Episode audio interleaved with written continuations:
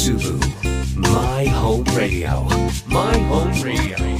One move, one nation. 82.5 North Wave. 増田香織です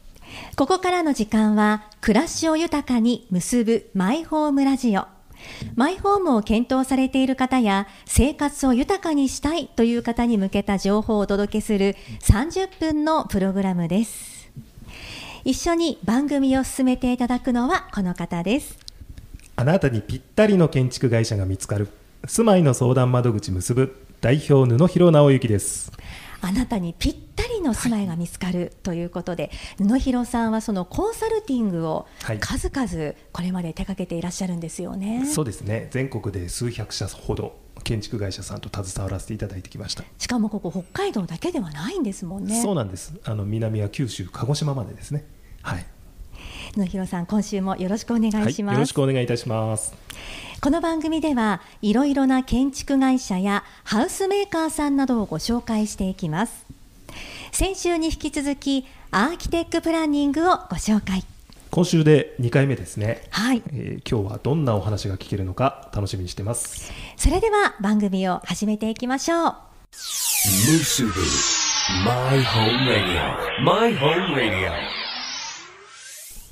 先週に引き続きアーキテックプランニング代表取締役相馬哲也さんにお話を伺っていきます。よろしくお願いします。よろしくお願いいよろしくおたします。願いいたします。今週も北海道マイホームセンター豊平にありますアーキテックプランニングのモデルハウスにお邪魔して番組をお届けしております。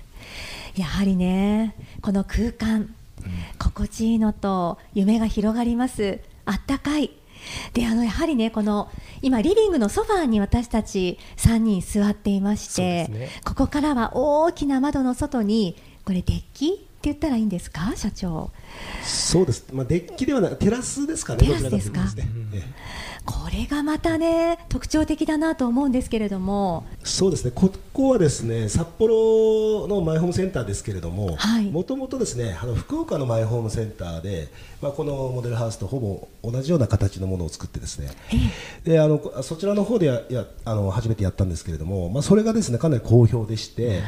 まあ、それだったら札幌の方もねあの3会場あるんで1会場これにしようかっていうようなところでですね、まあ、結構同じようなプランにはなってますけれども、はい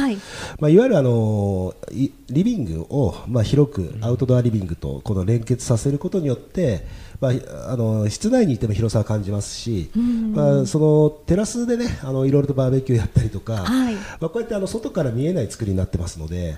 あの中庭に囲われ囲まれたようなその空間になってますので,、そうですよねでまあ、これでいろいろなその多目的なあのことができるんじゃないかなというところで、まあ、注文住宅の、まあ、醍醐味といいますかね、何でもできるんじゃないかなと思ってます。本当にこうちょうどうまく壁に囲われているような作りになっているので外からの目が気にならないようなねの広さ。そうなんですよね、あのだから外歩く人とか道路に面してたとしてもそこからは外壁で遮断されていてでもリビングからはこの大きな窓でつながっているっていうねすごい贅沢ないい空間ですよね。ねここはですねやっぱりはい営業の人からも、あの聞きますとやっぱりお客様はやっぱりこの感じがですねあのかなりあのき気に入ってで同じようなことをしたいっていうようなお客様も多いですね。きっといろんな、ね、使い方ができますよねこの空間って、今はあの椅子とテーブルが置いてありますけれども、はい。多分それぞれのこうご家庭の趣味に合わせてとか。だからあれじゃないですか。今サウナなんかも流行ってるから社長これ。椅子とテーブルなくしてっていう場合も。そうですね先ほどもちょっと話してましたけれども、まあ、サウナはね建築家なんでつついつい作ってしまおうという考えになっちゃうんですけど作るとねやっぱりそれなりに費用かかりますので、ええ。まあ、先ほどちょっとあのアドバイスいただいたのがテントサウナでもいいんじゃないっていうようなね、あそうだよねってことでこれだったらモデルハウス一回ちょっと今年の夏ぐらいでも置いてみようかなっていうふうに思って 作っますちゃう。作っちゃうとか設定しちゃうんですね。い。いですね。楽しみですね。ね、そういったね随所にこういろんなこう相馬社長の思いも形にされているというモデルハウスになっておりまして、はい。そこから今週もお届けしていくというこの番組です。でアーキテックプランニングさんのホームページにある社長のご挨拶のところをちょっと拝見したんですけれどもそこにはすべての工程を一貫して自社において執り行うことで無駄なコストを徹底的に省いています。ということとあと上質の武士材を使った良い家をより手頃な価格でご提供することをお約束しますとありましたけれども。そうなんですよね、あのー私も数十社、やっぱり札幌の会社さん見てますけど、例えばパンフレットとかですね、はい。ホームページの中で、注文住宅なのに、いくら、金額が明示されてる会社ってごく少ないんですね。それがこのアーキテクプランニングの場合だと、明記されてますんで、はい、あそうですね。あのお私のちょっとあの自分がお客さんだったらっていう目線で考えたときーに、えやっぱりカタログっていうのはですねあの、まあ、性能がもちろん分かると。どんな断熱性能なのかとか耐震性能なのかと、で一番やっぱり知りたいところは価格だと思うんですよね。えそうですね。でその価格をできるだけ分かりやすいっていう、まあ、お寿司屋さんとかもそうですけども あの回らないお寿司屋さんってね時価なんでね、ええだから最後いくらかかるか分かんないですよねちょっとドキドキしますよね。宇野弘さんみたいにお金持ちだったらいいんですけどね 今度連れてってくださいなんて。そう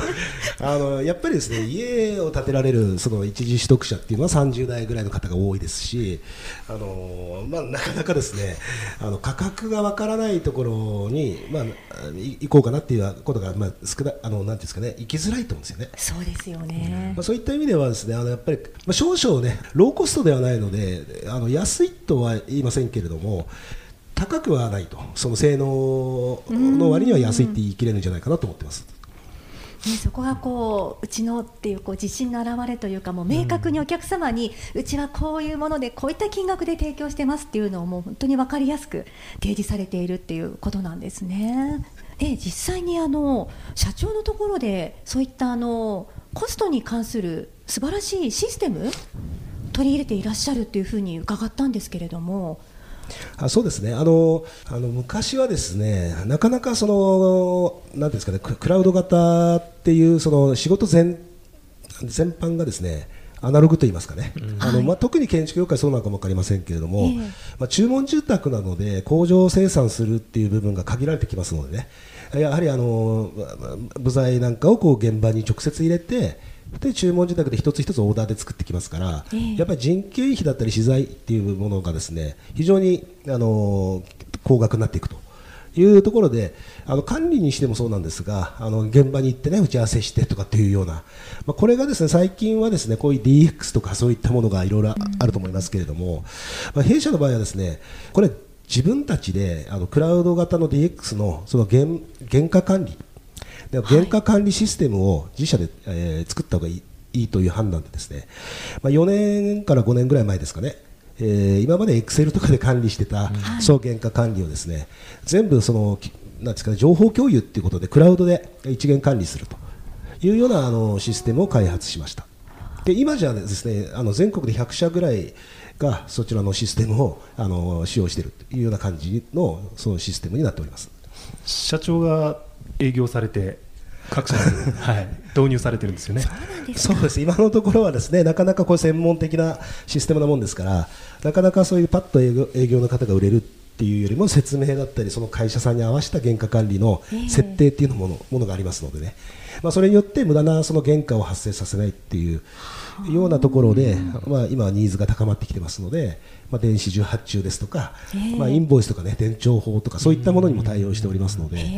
あのそんなようなシステムを、えーまあ、今も開発を続けているという形になってます。本当見える化していってどこのコストを抑えるとかそういったことが本当にこう管理しやすいっていうソフトなんですね。そうですね。またなんかネーミングも特徴的ですよね、その社長。そうですね、まあ、これは毎回聞かれるんですけどね、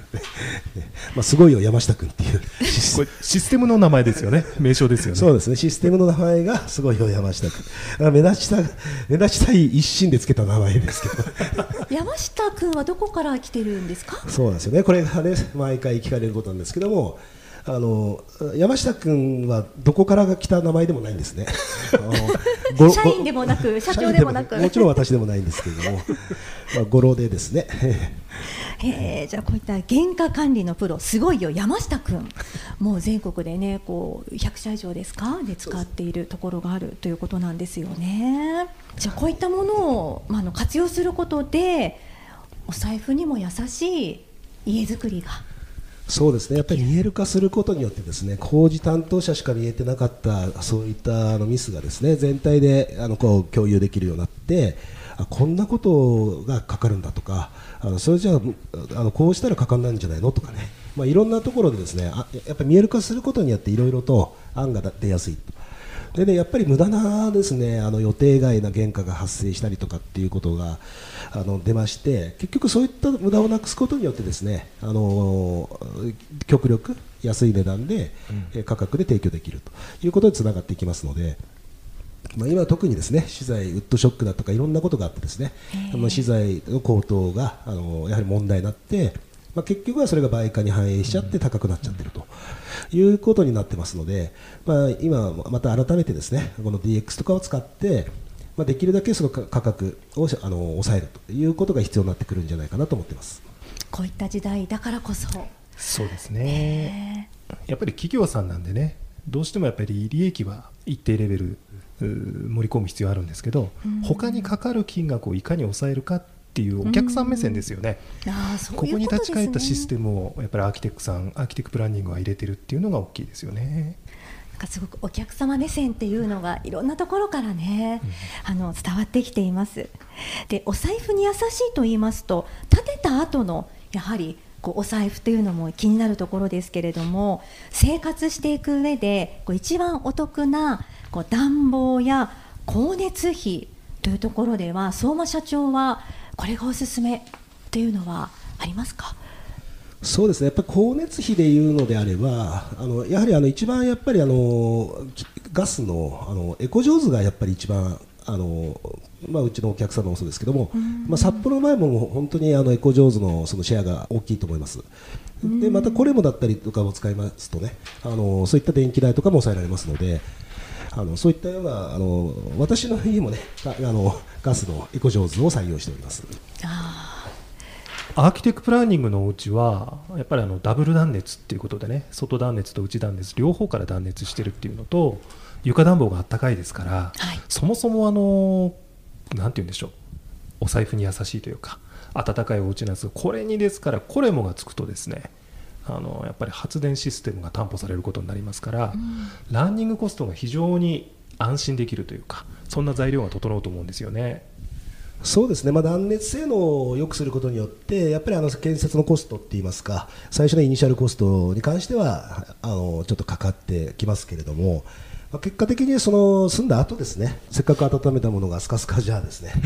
あのまあ、地球に優しくないっていうのもありますけれども、お財布に一番優しくないっていうのはありますよね。まあ、そのやっぱりあのいかにあの焚いたものをいかにこうし室内に留めておくかと。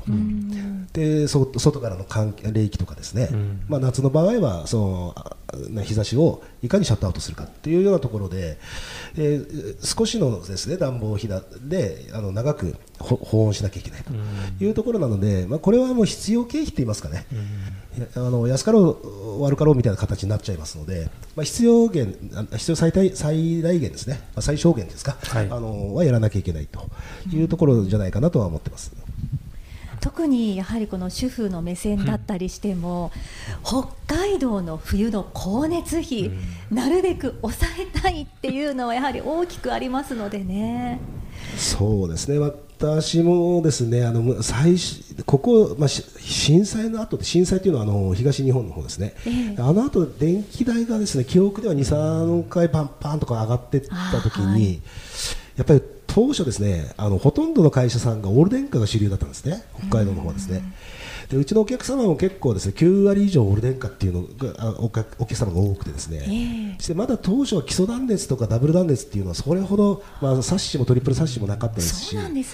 そういった意味でですね結構ランニングコストそれほど高くなかった時代はそこまであまりそのなんていうんですかねその性能にそれほど関心がまあ高いですけども、ええ。今ほど高くなかったんですよ。あ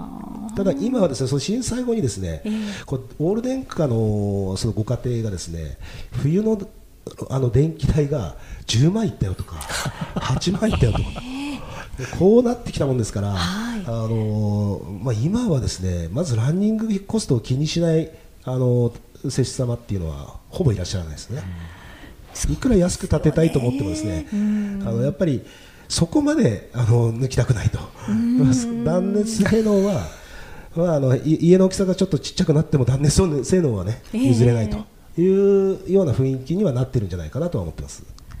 聞けば聞くほどいかにこの断熱、うん。トリプルサッシだったりダブル断熱っていうところに少しコストをかけた方が後々ねこのコレモもそうでしょうけれども初期投資は多少かかるものの、やはりランニングコストでこう慣らしていくと違うっていうことなんですよだってね。月10万もしかかるってなったら家賃家賃以上ですよ。一般的な住宅の。本当ですね、そんなこともあったんですね。いやそれはですね本当に昔ね15年ぐらい前に建てられた家とかっていうのはやはりほとんどオール電化が多かったです。そのまた昔は灯油が多かったですけどね、25年ぐらい前とかですね、まあそうでしたよでね。今はガスが主流になってるっていうようなあの、まあ、け結果論だけで言うとそんなようなその時代によってその灯油から電気電気からガスっていうようなあの流れになってるんじゃないかなっていう気はしてます。もうどんどんこういう話を聞いているとマイホームを検討されている方にとってはあだったらここはこうしようとか、あこういう話をもっと聞きたいっていうのもねいろいろと出てくると思います。今日のお話を聞いていてアーキテクプランニングのお家をもっと知りたいもっとお話を聞いてみたいと思った方ぜひモデルハウスにもお越しいただきたいと思います。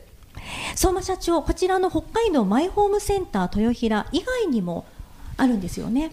はい、あの札幌はですね、あとあの太平かな、北区太平の方にあの北海上という、ここもマイホームセンターになってます。またあの厚別区になるのかな、森林公園会場というのかな、あ の厚別森林公園の方に、えーもう1会場と、で札幌は3会場と、旭川1会場。で苫小牧はマイホームセンターじゃないんですが、あの見学できるあのモデルハウスとかですね、まあ、千歳にもありますし、はい。あいろいろとそういったあの流通地を買って私たち単独でやってるモデルハウスというのもありますので、まあ、ホームページの中でですねあのぜひご確認いただきましてお越しいただければなと思っております。ぜひ事前予約が必要なところもありますのでホームページをご覧になってお問い合わせしていただきたいと思いますそして先週もお伝えしましたけれどもモデルハウスをリアルに体感できるバーチャルモデルハウスもホームページにあります。えーこちらも実際に自分が歩いているような感覚で家の中をねこうゆっくりと確認することができますのでこちらもアーキテクプランニングのホームページからご確認ください。そしてお電話でもお問い合わせ可能ですものね。そうですね。フリーダイヤルがあります。0120-91の0699 0120-910699までお問い合わせください。先週と今週にわたりまして、アーキテックプランニング代表取締役、相馬哲也さんにお話をお伺いしました。相馬社長、ありがとうございました。ありがとうございましたありがとうございました。82.5 North Wave Musubu My Home Radio. 暮らしを豊かに結ぶマイホームラジオそろそろお別れの時間です。2週にわたってアーキテックプランニングをご紹介してきました。いやー今回も本当に素晴らしい空間から、ね、しお届けしていますよね。そうですね、まあ、あのお話伺っている中であの相馬さん相馬社長あの僕がお客さんだったらみたいな言葉がワードとして出てきたと思うんですけど、ええ。やっぱりこの性能を上げるとかデザインが心地よく住めるとかいうのってやっぱり常にやっぱり顧客目線をお持ちの方なんだなって痛感しましたね。うん、どう思います？私自身もそう感じました。自分がマイホームをね作るんだったらそういう目線でいかになんか自分たちの利益だけじゃなくお客様にとっても長年住む家にこう本当にこうコストのことを考えて寄り添ってくれるそうですよっていうね。ところをしかもこう正直にもう情報も、ううんちはこうですよっていうのをきっと見せてくださる、ね、あのお家作りをされている、ね、会社さんなんだろうなというのを感じましたね。まあ、北海道はどうしたって寒冷地ですから、はいまずやっぱりあったかさを冬の場合特に担保しなきゃいけないっていうところあると思うんですけど、すごく随所に配慮されてる、うん顧客目線でのお家作りされてる会社さんですよね。ねえ感じましたまたダブル断熱とかね、うんトリプルサッシっていうのもね、今回私自身も勉強になりました。キーワードが入ってきましたね。えーそして布広さんが代表を務める住まいの相談窓口結ぶではアーキテクプランニングもねもちろんご紹介されていますものね。そうですね、えーっとたくさん、えーご家庭をアーキテクプランニングのお家で作っていただいた方もいますし私が目利きしたですね約60社ぐらいのおご紹介先がございますんで、ぜひお家作りしたいという方がいたらお問い合わせいただければと思います。野広さんのところでは無料相談もはい。行っていますので、ぜひ住まいの相談窓口結ぶのサイトも充実していますのでこちらもゆっくりとご覧になっていただきたいと思いますまた本日番組内でオンエアした楽曲は FM ノースウェーブのホームページにありますミュージックサーチでご確認いただけます。来週もマイホームを検討生活を豊かにしたいというあなたに向けて番組をお送りしていきます。ここまでのお相手は住まいの相談窓口結ぶ代表布広直之と増田香織でした